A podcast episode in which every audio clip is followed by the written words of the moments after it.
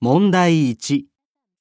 箱根駅伝はどんな競技ですか箱根駅伝についての次の説明を聞いて、正しい説明には丸、違うものには×をつけてください。 A、高校生と大学生が走ります。